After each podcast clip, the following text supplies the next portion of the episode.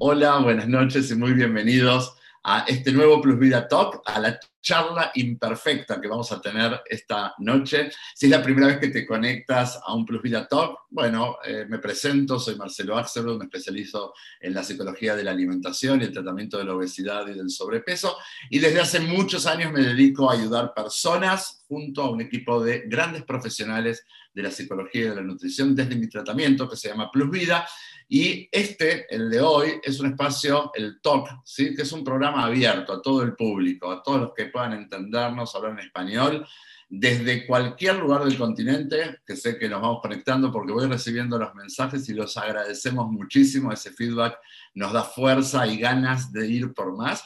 Y este es un espacio que tiene como objetivo la divulgación sobre temas de salud, sobre tecnología, sobre estilo de vida, sobre crecimiento personal y siempre tengo invitados especialistas en las diferentes temáticas y hoy también en un momentito voy a estar presentando a nuestra invitada. Te cuento que estamos transmitiendo por Zoom y por Facebook Live y por supuesto si durante el programa van teniendo comentarios o preguntas, escríbanlos aquí en el chat o de Facebook o de Zoom que mi equipo nos las va a ir compartiendo y vamos a poder ir charlando eh, también sobre ellas. Además, te cuento que son muchos ya los programas anteriores de Plus Vida Talks. Si tienes ganas de verlos, e incluso este programa al terminar va a estar disponible en el canal de YouTube en Plus Vida. Eh, el canal de Plus Vida en YouTube, dije que es una charla imperfecta, y también desde eh, hace algún tiempo están todos los capítulos en el podcast de Spotify. Puedes buscar ahí los Plus Vida Talk en, en, la parte de podcast, así que mientras que estás caminando o haciendo ejercicio o en el tráfico, bueno, tal vez no da para mirar un video, pero sí para escuchar la charla. Y hoy esta charla imperfecta va a ser una charla muy especial. Tengo como invitada al, eh, y el privilegio de recibir a una renombrada comunicadora, conferencista, motivadora, terapeuta y escritora, por cierto, muy querida y bastante famosa allá en Guatemala. Se trata de Maya Alonso. Hola Maya, muy buenas noches y muy bienvenida. ¿Cómo estás? Hola Marcelo, buenas noches. Gracias por esa presentación grande, grande, grande. Es una eh, presentación grande, pero ¿mentí en algo? Yo creo que no soy tan famosa. bueno, mira, todos con quienes este, de alguna manera comparto sobre el programa te conocen, te quieren, te valoran. Hubo hace solo un ratito alguien que me dijo, vas a hablar con Maya, es un crack, es una ah, crack en todo. Entonces, eh, este, la verdad es que me siento eh, muy honrado de recibirte aquí en, esta casa virtual eh, de Pluvida y espero que disfrutemos mucho de nuestra charla, ¿sí? Seguro que sí. Saben que con Marcelo he estado charlando, bueno, sobre todo este año que, empiezo nuevamente con Plus Vida hace algún tiempo, pero em, qué bonito es hablar contigo, te aprendo mucho, creo que tenemos esta conexión bien bonita. La gente es muy buena gente, de verdad, yo, yo creo mucho en la gente. Entonces, creo que vamos a tener una buena charla hoy. Em, y claro que sí, me encanta platicar contigo y en algún momento vamos a tener esta charla, pero en vivo y a todo color. Ah, esa la prometemos. Y la vamos a transmitir también para quienes quieran verla. bueno, María, vamos, vamos a empezar. Tú sabes que eh, eh, nos ve gente de todo el continente. ¿sí? Eh, entonces, si tuviéramos que presentar a Maya, ¿quién es Maya Alonso? ¿Con quién estoy hablando hoy? Bueno, con un ser humano, una mujer em, guatemalteca, que se dedica al acompañamiento de personas, comunidades y organizaciones, tratando de añadirle valor a la existencia de cada uno a través de varias herramientas. Em, la logoterapia, en primer lugar, soy terapeuta y esa es mi escuela psicológica de acompañamiento. Soy psicopedagoga porque soy creyente profunda de los procesos de enseñanza-aprendizaje. Desde la atención clínica, que tengo pocos espacios, pero sí lo hago, la atención a las empresas con intervenciones terapéuticas también y también de acompañamiento, eh, de, acompañamiento de varias cosas, procesos de cambio, comunicación, em, atención de conflictos, inteligencia emocional, resiliencia, que ha sido un tema muy famoso en este tiempo, ¿verdad? Entonces, todo este tipo de cosas. Tengo la bendición enorme de que se me confió un micrófono eh, y eso hace expansivo todo lo que puedo compartir o lo que tengo que decir a través de dos radios en Guatemala, en Romántica, en Romántica y Actitud. En este momento tengo esos dos programas al aire y la bendición de estar en este tiempo tecnológico que nos permite eh, tener las redes sociales y poder formar comunidades eh, de acompañamiento, de, amigos, porque sí, de amigos y poder compartir todo, todo, todo lo que vivimos, no solo lo que sabemos, sino lo que somos, lo que vivimos, lo que compartimos. Así que básicamente eso. Aparte, eh, soy una mujer casada desde hace, vamos a ver, déjame ver, ¿cuántos años? Voy a cumplir este año 27 años de casada.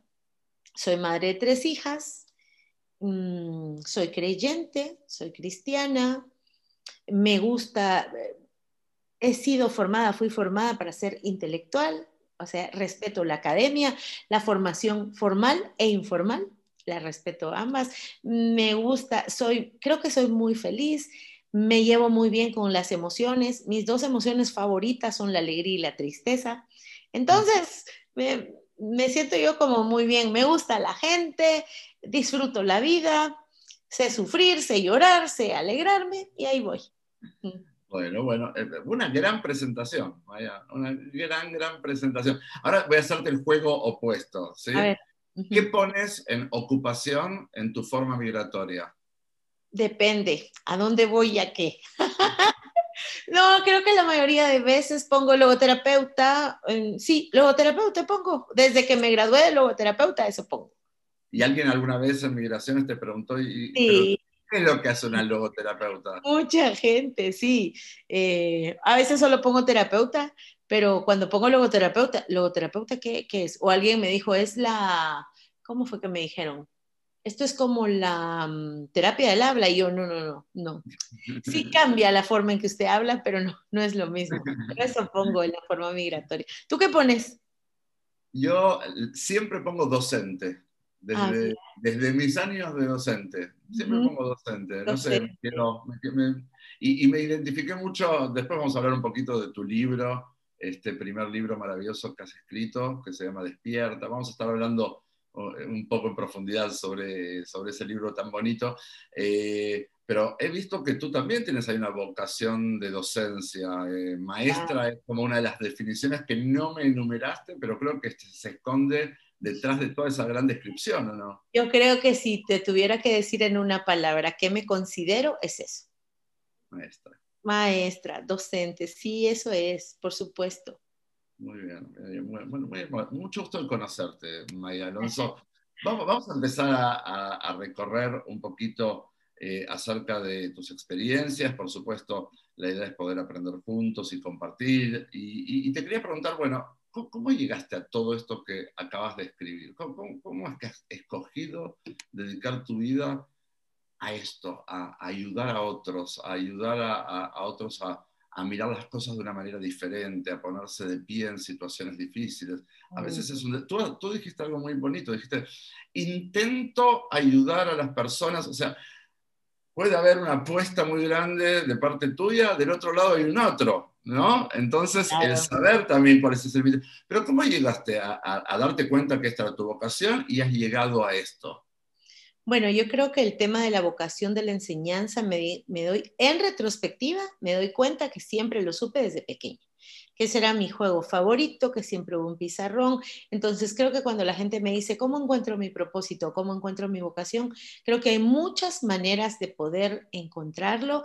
No creo que sea algo estático, puede ensancharse, puede variar, en esencia lo mismo, pero variar, porque creo que ahora ejerzo la docencia de muchas otras formas y no en el aula de clases aunque mm, eh, aquí entre todos nosotros me encantaría regresar a una aula de clases, pero ya, o sea, de verdad, aunque no dejar de hacer todo esto, ya saben cómo es esto. Entonces creo que fue una mezcla, como todo en mi vida, em, muy natural de ir avanzando, de ir abrazando la vida con lo que había eh, en el día a día, en la cotidianidad. Y creo que una de las cosas sí me ha marcado, dos cosas creo yo que han marcado mi vida toda la vida. Número uno, la fe, que la fe me no es que me predisponga, sino me dispone. La fe a mí me hace dispuesta y disponible para esperar lo mejor, para abrazar lo que venga, para ver la vida con esperanza. Y la fe no solo se, no solo se trata de la fe en Dios, que, que es la, que para mí es la básica o la primaria, la fe en las personas, la fe en los procesos, la fe en mí misma, la fe, la fe, la fe en la humanidad, en el mundo, en lo, que quieran, en la naturaleza. Entonces, parto de esa fe primaria y la puedo ver en mi vida desde muy pequeña. Y el segundo sería la formación que me dieron mis padres y abuelos para aprender para nunca dejar de crecer, para estudiar. En las palabras de ellos era estudie, estudie, estudie, estudie. ¿Y qué clase de estudiante podía ser? En mi casa y en mi caso, solo una. Tenía que ser excelente estudiante. Y aunque de primas a primeras tal vez no fue, quizás no fue la mejor forma, no lo sé. Aquí está funcionando un poco la terapeuta. Yo en retrospectiva volteo a ver y digo, gracias. Gracias porque esos hábitos que me dieron hacen la diferencia, de verdad. Entonces creo que esas dos cosas han marcado mi vida poco a poco y ha sido, no he sido muy soñadora, he estado aprendiendo ahora a ser soñadora, a ser intencional, sino que, sino que iba como abrazando el día a día y tratando de buscar la excelencia en todo lo que yo Em, podía y cuando las oportunidades se me abrían, la mayor parte de las veces yo decía sí. Y cuando dije no, gracias a Dios, siempre he tenido gente a la par mía que me dice, ¿cómo vas a decir que no? Porque a la primera invitación que me hacen para pertenecer a la radio en Guatemala, que yo conozco muchas personas que han estado tocando las puertas y mm, dos veces dije que no a la invitación y me recuerdo mis amigos, gente de la iglesia, mi esposo, mucha gente alrededor diciéndome, ahorita llamas y volvés a decir que sí. Y entonces fue, es, ha sido siempre una mezcla, una mezcla. Y en, esto, eh, y en esto de las oportunidades que se iban presentando, ¿se iban presentando o las generabas tú eh, de manera proactiva? Muchísimas veces se iban presentando. Yo creo que la vida es bien generosa. Entonces, si nos damos cuenta, hay muchísimas oportunidades que se nos presentan en el día a día y en la cotidianidad. Por eso habla de la generosidad, cosas que por gracia nos llegan y que tenemos que estar conscientes y poder verlas. Y otras también las generaba yo. Entonces, por eso habla de esta mezcla. Nunca me voy a poder llevar todos los laureles de mi existencia. Mm, pues no, mm, no sería realista ni honesto decirlo, pero sí como mm, trabajar para darnos cuenta de todas las oportunidades. Creo que hemos dicho mucho en cliché, cada día es una oportunidad, pero sí es cierto, y está llena de oportunidades, ¿verdad? Seguro, y a veces este, tanto rezamos por las oportunidades, pero no estamos sensibles a verlas, ¿no? Y estamos en una negación, estamos, estamos eh, en un, eh, digamos, en una manera pesimista de ver la vida, porque tú antes hablabas de fe y la fe, la fe verdadera es optimismo. Sí, así es. Esa palabra como me gusta, porque busca lo óptimo. No niega lo que está mal, porque la fe no es taparme los ojos a la realidad.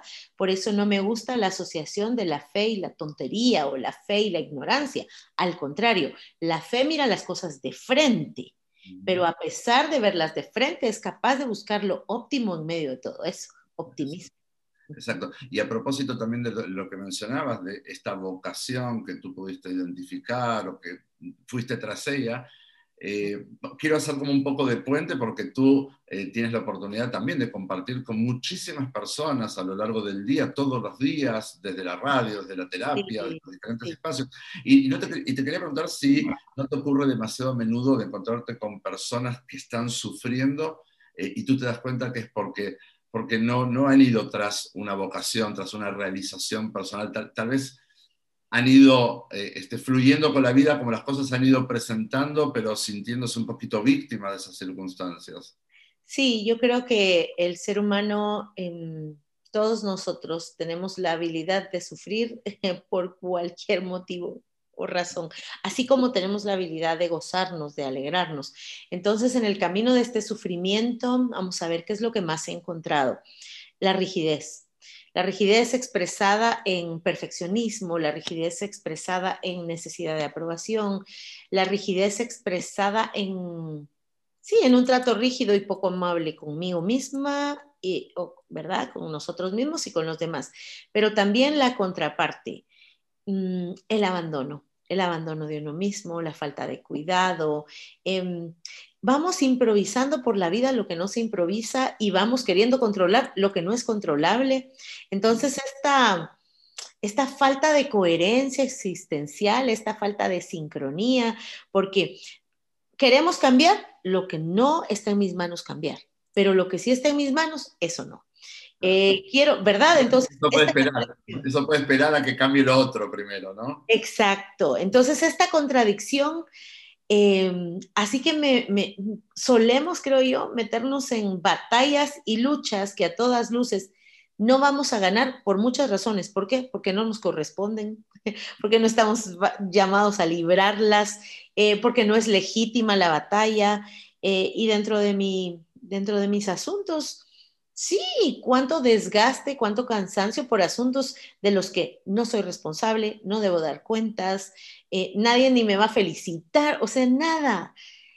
Tenemos muchas formas de sufrimiento, creo que tenemos muchas eh, muchas conductas que nos traen sufrimiento muy innecesario. Yo no estoy en contra del sufrimiento, el sufrimiento es parte vital de la vida, pero hay mucho sufrimiento que estamos pasando que es innecesario, que ni siquiera es legítimo y que no es parte de esa vitalidad.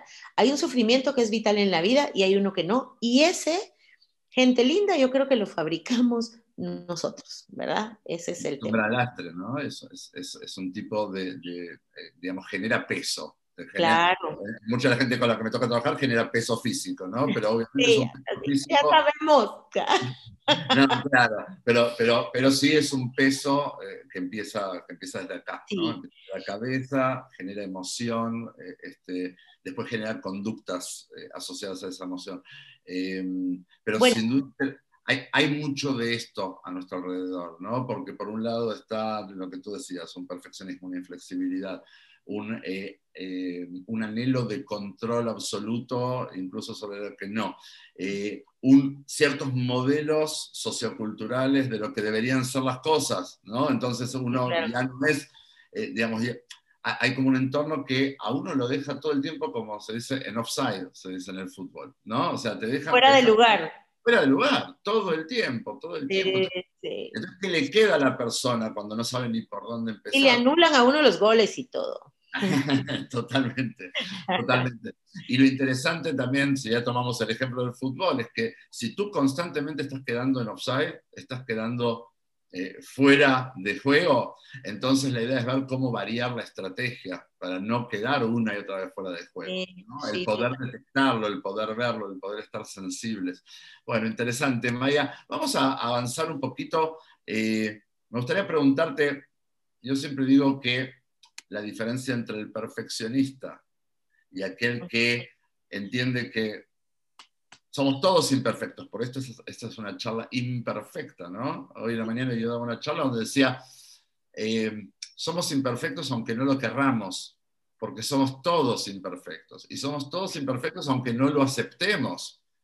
La gran diferencia es si seguimos insistiendo en ser perfectos o empezamos a tener una mirada más amable que está fundada en la búsqueda de la excelencia, que es hacer las cosas lo mejor posible, asumiendo los errores de una manera que nos construyan y no que nos destruyan. Entonces te quería preguntar, Maya, eh, ¿cuál, ¿cuál consideras que ha sido tal vez el error que más te ha enseñado en tu vida? El error que más me ha enseñado en mi vida.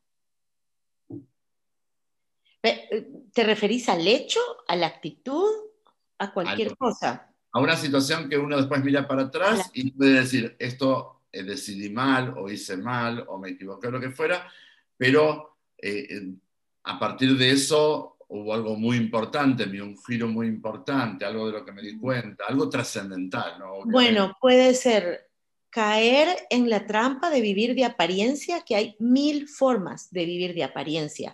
Hacer como que todo está bien, ¿verdad? No, regularmente vivir de apariencia uno lo dice, bueno, voy a proyectar algo que no soy o ah, que tengo más de lo que en realidad tengo, presumir de títulos que nunca he sacado. Esa es una de las formas, pero creo que hay muchas formas de vivir de apariencia. Eh, por ejemplo, yo acompañaba, eh, en mis acompañamientos, yo le digo a la gente, mire, si, es en una, si es en un acompañamiento de pareja, yo les digo, no hay nada de malo en publicar fotos en redes sociales.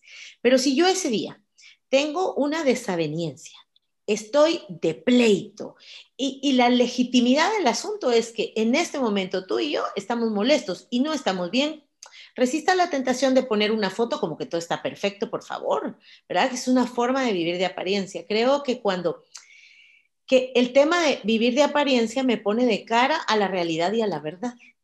Y desde, hace, desde que yo me recuerdo, he tratado de abrazar la verdad con toda mi alma, porque creo que la verdad es alguien, pero que la verdad también es una forma de vida.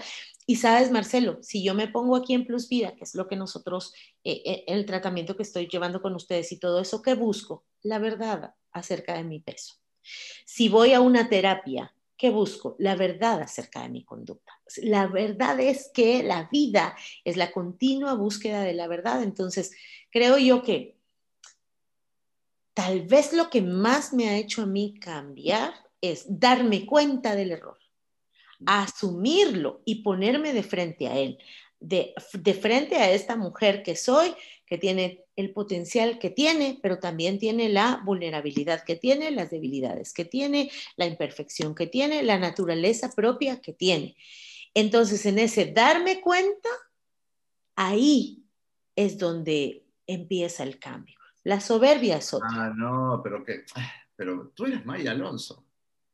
tú, eres, tú eres presentadora, conductora, escritora, logoterapeuta, madre, esposa, eres querida por todos. Para ti es fácil mostrarte vulnerable. Yo creería que por todo eso que dijiste, tal vez no. no, pero digo, me pongo en el lugar de, quien eh, este, debe decir, ah, pues sí, si tiene la vida perfecta la señora, ¿no? Ay, lindo, ¿de dónde sacan eso?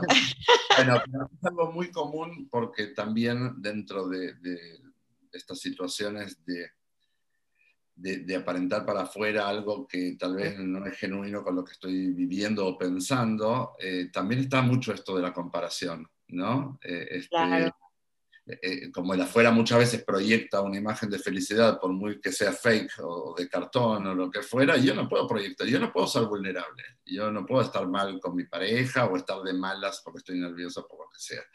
Eh, entonces, ¿por qué digo esto? Porque eh, seguramente cuando te estoy escuchando puede haber, la primera forma de pensarlo fue justo como tú lo dijiste, qué valiente Maya, una mujer tan expuesta públicamente, ¿no? que puede hablar tan despojadamente de sus debilidades, eh, pero creo que también se puede ver desde, eh, desde el otro lado de la moneda. ¿no? Como diciendo, claro, bueno, pero Maya, ¿qué problema va a tener este, ella por supuesto? Les puedo contar. También eso les cuento. sí. Interesante, interesante. que es, es, es, interesante que dudemos de la verdad y creamos la mentira más fácilmente. Que si yo ven, porque ¿Por qué creo yo que me es fácil? Creo que porque estoy consciente, se me ha facilitado eso en los procesos de aprendizaje y creo que ahora estoy mucho más libre de poder hablar y expresar de mi vulnerabilidad.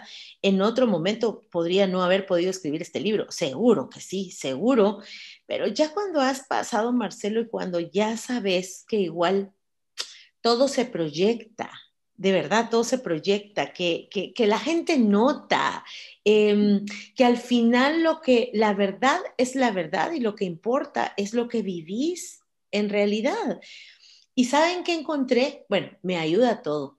Me ayuda la fe, me ayuda la carrera, porque ¿sabes qué pasó cuando me dispuse verdaderamente a exponerme y a ser vulnerable y a empezar a compartir con la audiencia? Y ojo, no todos tenemos micrófono, pero todos tenemos audiencia. Usted tiene una familia, esa es su audiencia. Un vecindario, esa es la audiencia. Eh, los amigos, esa es la audiencia. Entonces descubrí que me hacía mucho bien a mí decir la verdad de mi vida y en voz alta pero que podía identificarme con muchas más personas. Si yo vengo con el discurso de, miren, yo soy un excelente estudiante, he logrado estas cosas, no sé qué, no sé cuánto, yo me ubico en un lugar donde no todo el mundo puede identificarse conmigo, pero cuando yo digo, por ejemplo, a ver, ¿cuántas son madres? Muy bien. ¿cuántas se han sentido malas mamás alguna vez? Y yo levanto la mano. No, ya me hermané con cuanta mamá exista porque toda mamá se ha sentido mala madre alguna vez. Eh, ¿Cuántas han sentido que, que caen en la necesidad de aprobación? ¿Cuántos? ¿Y cuántos hemos, cuántos hemos dicho sí cuando queremos decir que no o al revés? Entonces descubrí que somos más parecidos en la debilidad que en las fortalezas y podemos hacer una comunidad más fuerte y más realista desde ahí. Muy fuerte, muy fuerte, muy fuerte. Eh, eh, me, parece interesante. Y te quiero preguntar, en, en algún momento, eh, yo sé que en, particular igual en, Guatemala la gente es, muy amable, muy dulce, a, esa diferencia de uno de estos países que este, son sociedades más grandes, más cosmopolitas, pero apareció este fenómeno de, odiadores, de haters, de críticos. De, todavía no, y ojalá no aparezcan. Ojalá que no, no, no, ojalá que no, ojalá que no. Todavía no, ¿sabes? No, ojalá que no entonces. Sí, no. Así, porfa, quédense donde estén. Así. No, todavía no. También me lo pregunté alguna vez y a veces he, he dicho, bueno, ahí voy con esta y a lo que venga pero no, así, pero no, eh, pues todavía no. Mejor, mejor. Bueno, y pues si se aparecen, ¿sabes qué? Hay que ser dialogales, hay que ver, ¿verdad?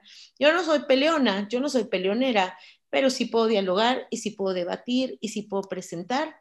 A pleitos no me, no me apunto, pero, pero sí a diálogos, ¿verdad? Perfecto, No, buenísimo, buenísimo. Yo a, veces... Eh, eh, la verdad es que en redes sociales y más para una figura pública, el, exponerse y el exponerse tanto de lo personal, eh, de alguna manera expone a, esa situación, hasta tiene un nombre, esto, los haters, odiadores, que es algo, es un fenómeno bastante horrible, digamos, que me, ha tocado muchas veces conversar con personas que sí son muy públicas y pues que es muy difícil hacer que no te afecte y para lograr que no te afecte tienes que como desconectarte de, esos mensajes. De todas formas, eh, qué bueno que no aparecieron eh, en tu caso, Maya. No y, todavía.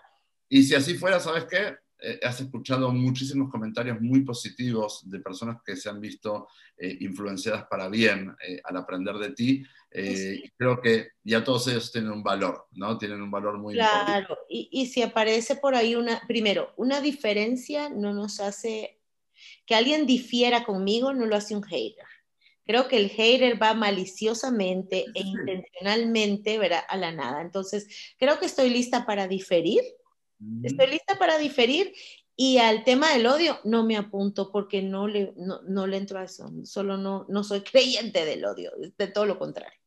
Eh, así es, y si partes del odio, no importa qué argumento tú le vengas a presentar, es odio, es odio. Y tal vez ni siquiera sea odio, sea envidia, ¿no? Puede este, ser, ¿verdad? Cualquiera de esas cosas. Entonces, sí, no, pero por el momento no. La gente de verdad que ha sido muy, muy generosa, muy generosa.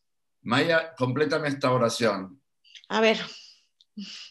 Estoy en un momento de mi vida que... Me siento plena, me siento contenta, agradecida Estoy en un gran momento, siento yo. Muy bien, muy bien. ¿En qué cosas sientes que vas a contravía del mundo? En el aprendizaje de la disciplina. Ah, bueno, depende. ¿En contravía del mundo porque me cuestan o en contravía del mundo porque pienso diferente? Como tú prefieras. A ver, las dos. Miren, en contravía porque me cuestan y requiere mucha, no solo mi intención, sino mucho esfuerzo, cosas que me cuestan. Creo que un tema de la disciplina a veces somos disciplinados selectivos o a mí se me da la disciplina muy bien en ciertos ambientes, pero hay otros en que déjenme contarles, me cuesta muchísimo. Entonces, ahí, ¿verdad? En, en, cuestiones de autocuidado, en cuestiones de disciplina, regularmente soy más eficiente cuando la disciplina se trata del conocimiento o de otros, o del trabajo, de la responsabilidad. Miren qué fuerte. A veces soy mejor cuando rindo cuando soy responsable frente a otros que frente a mí misma. Y eso me tiene que decir algo de mí misma. Puede ser que también tenga que ver con la crianza, esta repetición y refuerzo, pero yo ya no soy niña, ya voy a cumplir 47 años, así que no me puedo dorar la píldora de esa forma, entonces me cuesta eso. Como estoy en el programa de Plus Vida y me estoy esforzando un montón, ayer casi que obligué a mi esposo. Sí, creo que lo coaccioné y mucho de vamos a caminar porque tengo que hacer mis pasos. Y era domingo en la noche y mando al chat mi foto de cuántos pasos llegué, porque así, miren, eran como las nueve y pico de la noche y yo no, pues no me acuesto hasta que esto. ¿Por qué? Porque, porque me cuesta y tengo que lograrlo y ahí me tengo que sobreesforzar. Si me dices, Maya, para mañana tienes que leer tal libro, eso no me cuesta. Pero si me dices otros asuntos, esa sí me cuesta. Y bueno, eh, contracorriente supongo que es el tema de la verdad, eh, el tema que estamos en una sociedad que no sabe diferir sin sentir que está peleando, el tema de una sociedad que hoy por hoy hace de la diferencia un motivo de pleito y, de las imposiciones. Todo lo que se ha impuesto viene en contra de la, de la propia salud de la existencia. Entonces, creo que son momentos en que necesitamos mucha claridad personal para poder navegar las aguas de esta sociedad que cada día está más convulsionada, que está menos clara, que está más incierta, pero que habla como que tuviera la verdad. Entonces. Total, muy bueno, muy bueno, muy bueno. Y tener referencias propias, ¿no? Eh, este, referencias propias me refiero, no hace falta que sean propias, que uno las hizo, eh, pero tener, tener muy, digamos, muy personales. sólidos, claro, valores personales, saber, saber que hay cosas que claramente uno puede identificar que, que, que, no son verdad, ¿no? Eh, este, que son cosas construidas o prefabricadas. y saber desde ese lugar también uno funciona y poder defenderlo, ¿no? A veces uno entra en conflicto. Me, ponía a pensar en esto que tú me decías de las cosas que cuestan un poquito más, el ejemplo de caminar como hábito, ¿no? Ah, eh, y, uno de los aprendizajes que, vamos haciendo también es que a veces es justamente esas cosas que más me desafían, esas que me causan mayor dificultad, que al trabajar en resolverlas y terminar resolviéndolas me permite mayores aprendizajes y crecimientos. Total, sí, sí. Y es como que eh, justo hace unos días, eh, creo que me, lo contó un, paciente, esto me decía, los espantapájaros en el campo, ¿verdad? Los espantapájaros que ponen en el centro del campo para que eh, los pájaros no vengan a comer el fruto. Dice, si los pájaros supieran que el espantapájaro está señalando dónde está la mejor fruta, entonces irían directamente donde está el espantapájaro. Claro, claro, sí. Nosotros a veces de nuestras dificultades y miedos este, tratamos de huir y justamente son ese espantapájaro. Debajo de, esos miedos y de esas dificultades está tal vez los mayores crecimientos, ¿no? seguro, seguro eh, que sí. Eh, poder con valentía poder verlos. Eh, bueno, vamos a, a avanzar un poquito más y vamos a ver si entrar en, este libro maravilloso. Yo quiero contar que cuando eh, invité a Maya a sumarse al, talk de hoy, em, estaba el libro y yo no sabía que estaba en Amazon, ¿no? Entonces Maya me mandó la información, lo compré, es un libro que se lee, de verdad, en algunas horas eh, y, muy hermoso y muy profundo y lo disfruté eh, muchísimo. Invitamos, nadie está obligado, por supuesto, a comprar el libro, pero si quieren, Maya, tú lo tienes, creo, el libro a mano, ¿no? Porque yo lo tengo en digital. A ver, mostrémoslo, ahí está. Despierta, ¿sí? De Maya Alonso. Habla tú para aparecer tú en pantalla. Aquí, ahí está. Este es el libro, el libro Despierta, Diálogos Honestos con la Vida, se consigue en Guatemala y hay pocos ejemplares, pero ya me pidieron un, nuevo tiraje, entonces por ahí vamos a ver en ¿Cuándo? Porque ya terminé de escribir el segundo y ahí pronto lo vamos a sacar. Y luego en Amazon, para los que están fuera de Guatemala o los que les gusta la lectura digital, en Amazon solo ponen Despierta Maya Alonso. Y qué alegría será encontrarnos en esas páginas. De verdad que sí, es, es un poco encontrarnos. Y te quería preguntar un poquito acerca del libro, que como te dije, lo disfruté muchísimo, he ido, he ido compartiendo incluso contigo cosas que me iban apareciendo en el libro y, tuve, eso es un privilegio total, estar escribiéndote con la autora, este, ah, muy bendecido por ello. Em, primero, por supuesto, felicitaciones, un libro muy bien logrado, tiene características eh, este, tal vez distintas, yo te dije, me ha sorprendido, y esperaba un libro terapéutico, un libro casi de, no de idea de autoayuda, pero sí de crecimiento personal, ¿no? Eh, y me encontré con un libro, eh, un libro muy personal tuyo, un libro que, te muestra a ti, que habla de, habla de cosas hermosísimas de tu vida y de cosas de las que a veces imagino que es difícil de hablar públicamente, ¿no? Y tú vas y lo pones en un libro. Cuando uno empieza a escribir un libro, eh, uno empieza como en una especie de, como meterse en una burbuja. Mm, todo en mi vida ha tenido tinte de milagro, pues, ¿qué les quiero decir? Y lo cuento ahí en el libro. Em, uno, en, uno de los duelos de mi vida, una persona de la audiencia, ni siquiera les sé el nombre, me lleva, tenemos un evento y me lleva de regalo un libro en una hoja, en una, en una bolsa de papel craft. Sabía la audiencia que yo estaba pasando un mal momento porque con mi compañero en la radio, se llama Francisco Chinchilla, regularmente contamos lo que está pasando en nuestra vida, entonces nos hacemos acompañar, somos una compañía, la audiencia y nosotros. Entonces la gente sabía que yo estaba triste, que estaba de duelo, que recién me incorporaba, y esta persona fue un hombre que llegó a ese evento, me dice, mire, yo sé que está pasando un mal momento, yo acabo de regresar de México y yo le traje este libro porque solo allá se consigue. El libro se llama Un día se fue, del autor Gabriel Salcedo, que es argentino. Y entonces yo hablo en la radio de ese libro y etiqueto al autor y el autor me empieza a seguir y yo a él y empezamos a platicar y me dice, ¿cómo conseguiste mi libro en Guatemala? Y le cuento la historia. Estoy viviendo un duelo y una persona de la audiencia viajó a México y entonces fue así. Y para no las larga, empieza una bonita amistad con, él, con, con Gabriel a través de las redes.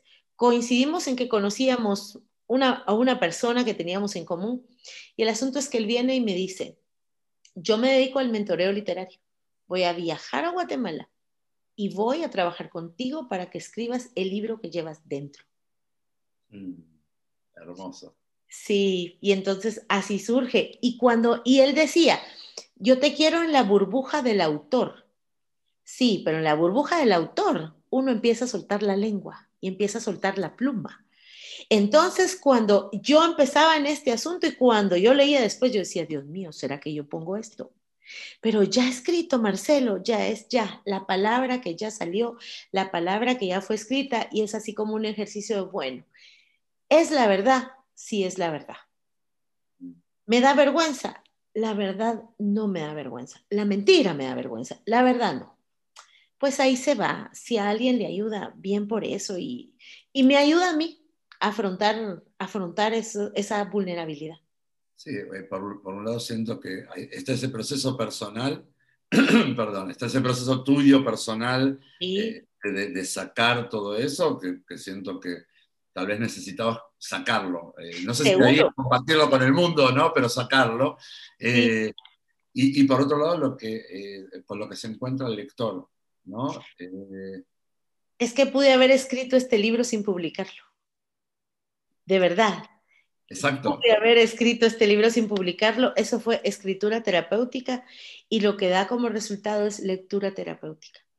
Exactamente, a eso yo iba. Yo siento que el efecto que se logra en el lector es que eh, tú eres Maya y yo soy Marcelo, tú has eh, vivido hasta este momento tu vida de ciertas características y yo la mía, ahora la vida nos cruza, en este espacio, eh, pero, pero está la lectura terapéutica.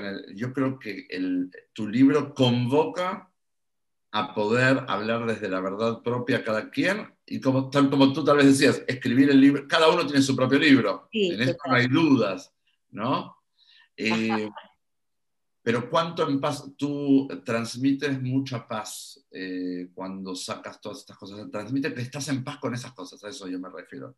Ah, qué lindo. Que estás en paz. Eh, sí, sí, sí estoy. Sí. Y Maya, ¿por qué eh, tú, tú decidiste el nombre que se llama Despierta? Sí, sí. ¿Y, ¿Y, por qué despierta? ¿Estamos dormidos? ¿Despierta? ¿De qué despierta? ¿A qué?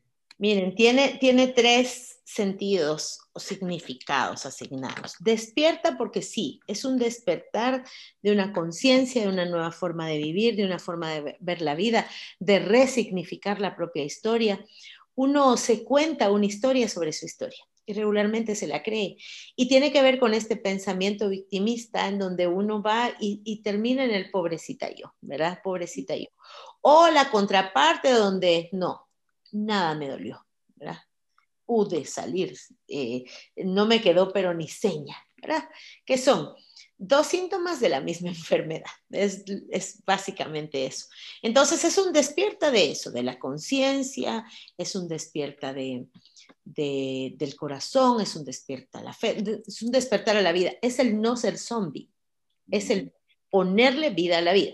Y luego tiene dos significados más. Mi padre, quien muere también dentro de todas las cosas que teníamos pendientes, me dejó de la lectura eh, por segunda vez de un libro que se llama El mundo de Sofía. Pero él tenía una forma muy particular de comunicarse conmigo, entonces me decía, vas a saber qué frases yo te dedico porque las vas a escuchar con mi voz, me decía en vida.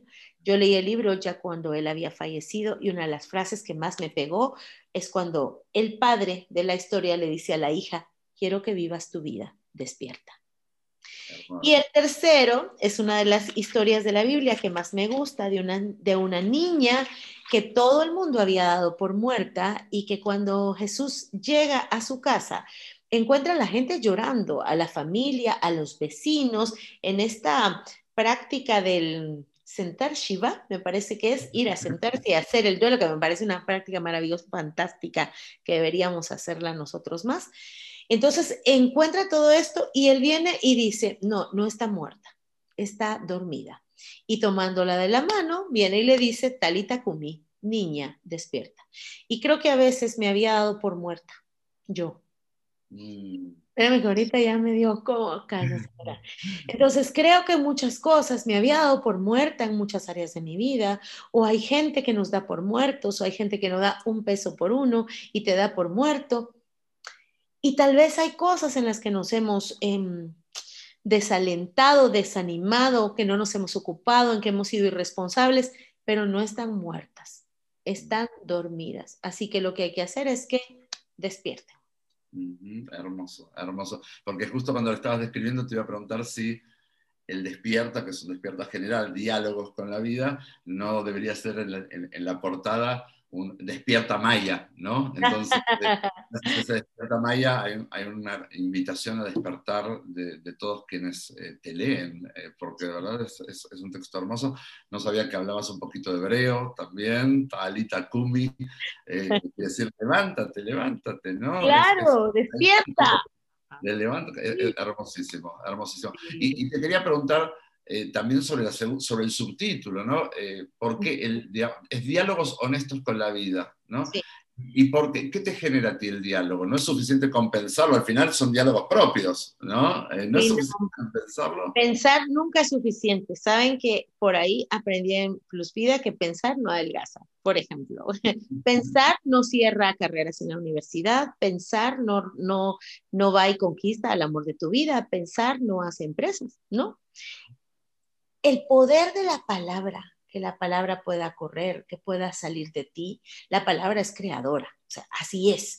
Todo aquello que ha sido formado eh, primero fue una idea, pero luego fue eh, hecho palabras. Entonces, para mí es importante entrar en este diálogo porque en el, el diálogo clarifica, el diálogo descubre, es un diálogo conmigo, con mi propia vida, con mi propia existencia, incluso con las personas de mi existencia. Y era honesto porque yo estaba dispuesta a decirme verdades, a escuchar verdades de otros.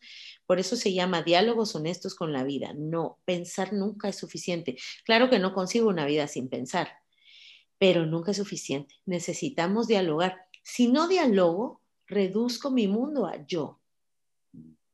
Y un mundo que tuviera que ver solo conmigo sería un, no, sería mundo, no habría vida, sería absolutamente pobre. No, hay que entrar en diálogo.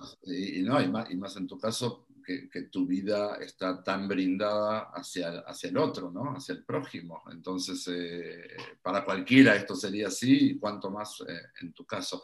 Eh, Maya, em, el libro tiene muchos capítulos, ¿sí? hace un recorrido por toda tu vida, y a mí me llamó mucho la atención porque el primer capítulo del libro, ¿de qué trata? De la belleza, de la belleza. Lo que pasa es que yo tuve mi, mi propia batalla con encontrarme bella, con asumirme bella. Creo que muchos pasamos por eso. Se recuerdan nuestra primera relación con el espejo de bebitos, es muy bonita. uno no se acerca al espejo a verse defectos, a encontrarse la última arruga o la mancha o, ¿verdad? O la lonjita en la pancita, ¿no? La relación con el espejo me permite diferenciarme de otros y el niño pequeño cuando ve el espejo es, se reconoce a sí mismo, es él y le causa alegría. Entonces recuerdo también, y lo vi porque tengo tres hijas, cómo a ciertas edades la relación con el espejo es amable. Yo encontré muchas veces a mis hijas, sobre todo a ciertas edades, sonreírse con ellas en el espejo. Y entonces yo me acordaba de esas, porque hubo un tiempo, Marcelo, en que yo me miraba al espejo y yo decía, a la qué bonita soy, de verdad, sin falsas modestias o sin soberbia, en naturalidad de poder conectarme con la propia belleza, pero por ahí de la adolescencia eso cambió. Y entonces me descuidé mucho, em, viví desde mucho prejuicio, desde mucho miedo, y yo tuve que reencontrarme con la posibilidad de verme bella, con la posibilidad de creerlo de verdad y también de desligarlo de la edad, de las medidas, del peso, de la opinión ajena. O sea, eh, alguien me decía sobre este primer capítulo, eh, aduciendo el tema del peso, pero ese capítulo no está terminado, por ejemplo. Yo le digo, no, claro que está terminado. Quiere decir que soy capaz de encontrarme y verme bella independientemente de todo lo que ahí pongo. Y que es al revés. Cuando me asumo bella, cuando me asumo valiosa, entonces me cuido. Si no, ¿cómo? bueno, ciertamente, ciertamente, tanto como que si eh, no te puedes ver bella y, con una mirada amorosa en las circunstancias en las que estés, tampoco cuando estés flaca vas a disfrutar de tu apariencia. Claro, claro, y, y, que es como el camino a la belleza y la intencionalidad, porque, porque hay muchas formas de ser bella, pero creo que hay una sola que es legítima, la que no te obliga a ser otra que no seas tú, la que no es depende de las circunstancias, pero que es coherente con una de las palabras tan bonitas que usamos en Plus Vida, con el autocuidado, con la dignidad cotidiana con la que me trato. y esa es una batalla, e, eso, e, e, esa es una batalla. A ver, eh, eh, métete un poquitito más ahí. A ver. en el tema de la dignidad. Sí. Que, ¿Sabes que alguna vez, ah, meditando sobre, sobre dignidad humana, el tema es que los hábitos, creo yo, son evidencia de con cuánta dignidad yo me trato. Entonces me encuentro a veces tratándome con mucha indignidad, que viene, puede ser aprendida o reforzada por algunas cosas, porque sí, eh, debemos huir de la rigidez, pero también está este, esta total soltura que no tiene que ver con libertad, sino con ausencia de ella. Esta total soltura en donde, en donde nada tiene estructura, en donde todo está bien y empezamos a romantizar cosas que no hay que romantizar. Mm.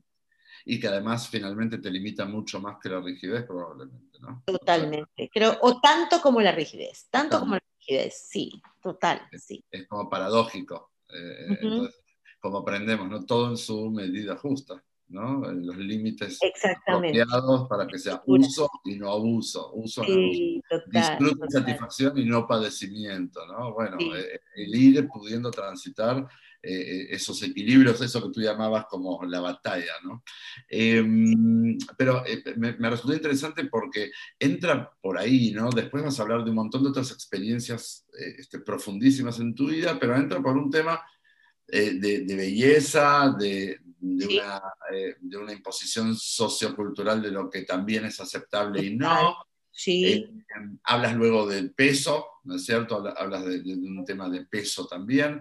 me resultó llamativo y te quería preguntar si tú has sido quien escogió que ese fuera el primer capítulo o fueron los editores los que decidieron entrar por ahí? Fíjate que yo empecé como era mi primer libro y es así como por dónde empiezo, por donde empiece.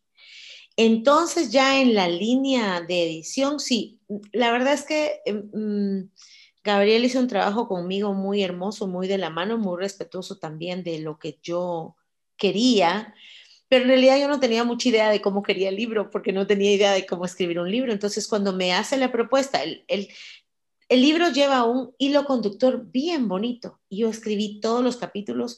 Eh, nadie escribió por mí una palabra en lugar mío. Esta soy yo, haciéndome tinta y palabra. Entonces me dice, la propuesta de despierta, porque yo era la que le decía a él, mira, despierta para mí es esto, esto, esto. Y entonces cuando me presenta el orden, es, para mí estuvo más que fenomenal, así está bien. Y creo que está bien porque, la, porque un concepto como la belleza es desde la infancia. O sea, ese, ese primer conocerme a mí y esa primera interacción con mi propio yo es infancia, así que me gusta mucho que el libro empiece por ahí.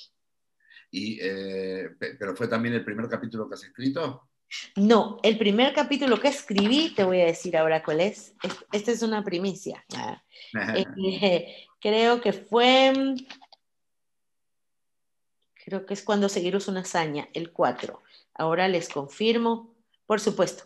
El capítulo 4, que se llama Cuando seguir es una hazaña, ese fue el primer capítulo que escribí. El último sí fue el último. El último sí fue el último, sí, porque se, ve claramente, se ve claramente que es un cierre.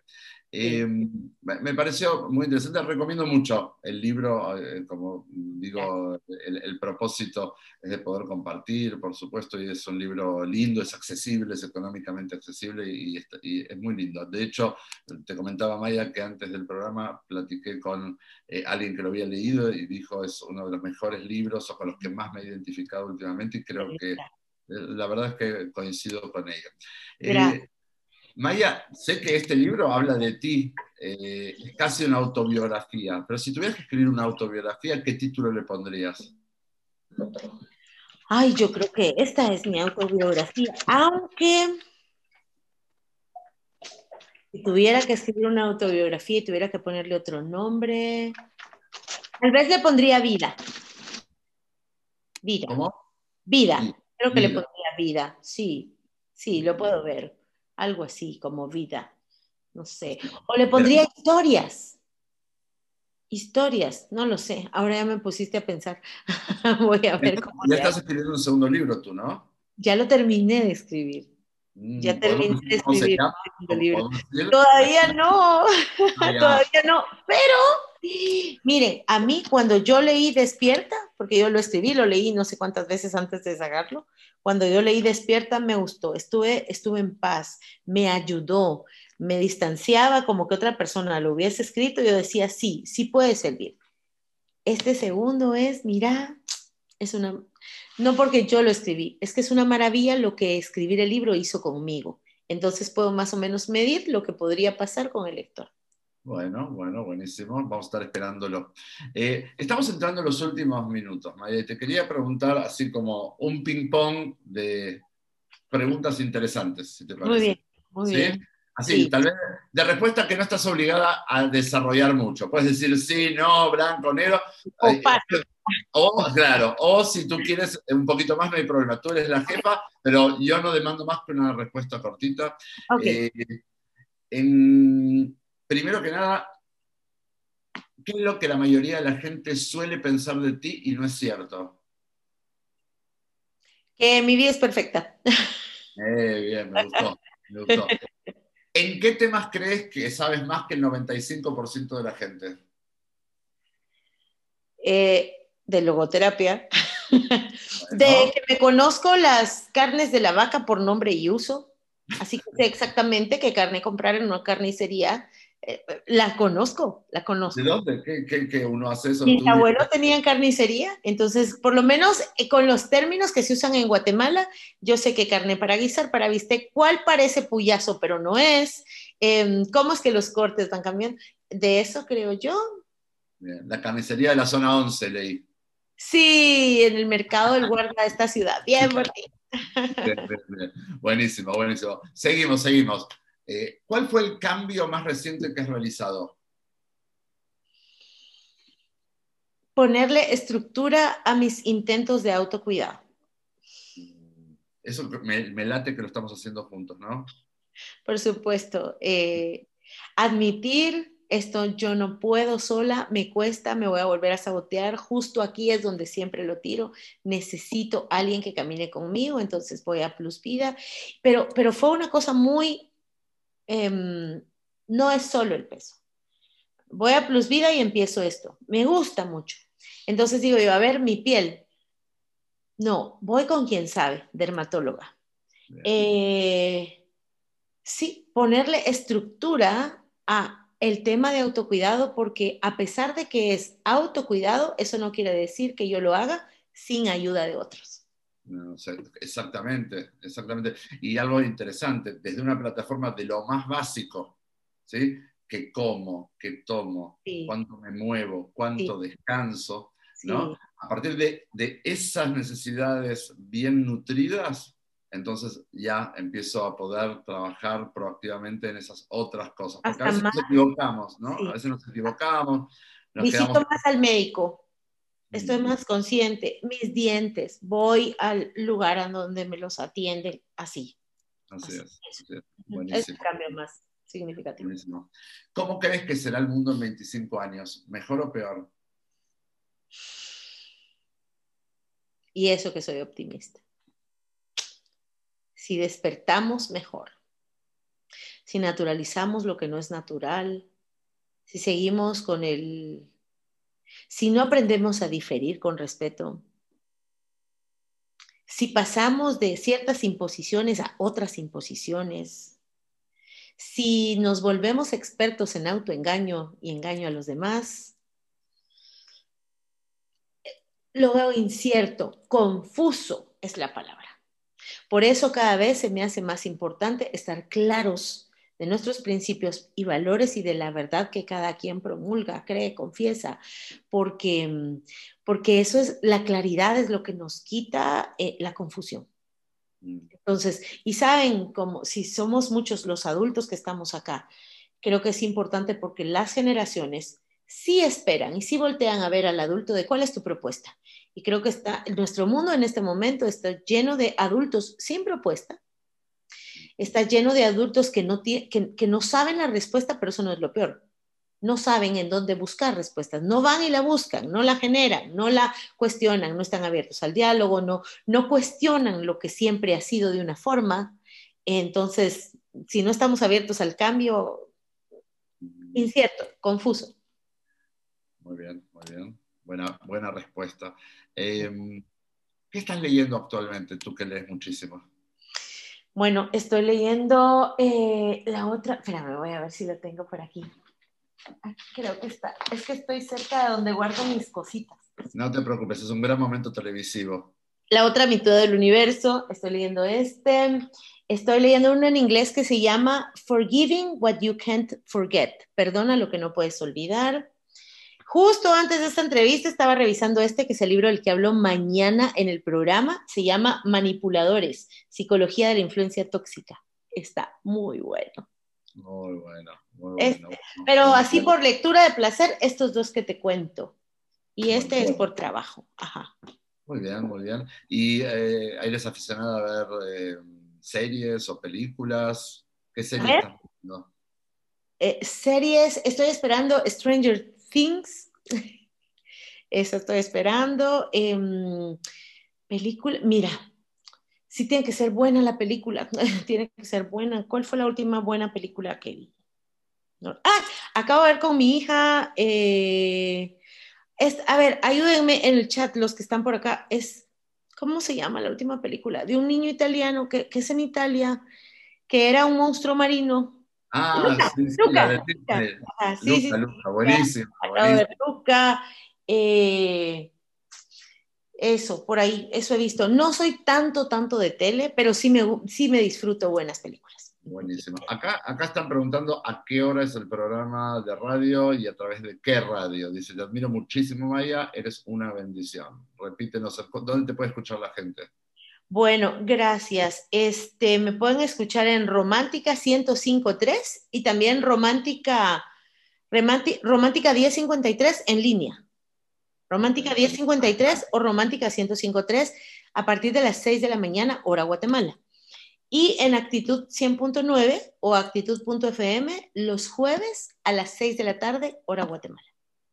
Bueno, buenísimo. Maya, eh, primero agradecerte mucho, mucho, un programa hermoso, yo lo disfruté un montón, espero que te hayas sentido muy cómoda. Y claro, sí. Ok. Y em, eh, hay un entrevistador que a mí me gusta mucho que hace un estilo de pregunta como la que te voy a hacer, que va a ser la forma en que vamos a cerrar. ¿sí? Ok. Eh, ¿tú, ¿Tú usas Twitter? Sí.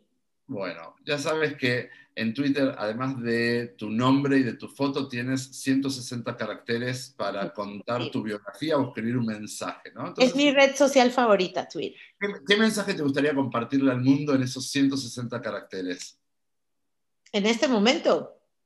Cuando quieras. ¿Qué te gustaría gritarle al mundo? Es one shot, todo el mundo lo va a ver, ¿eh? Vamos a ver, déjame ver. ¿Me meto en mi Twitter o lo querés que lo haga ahorita? Imagínatelo, ¿qué te gustaría decir? Despierta.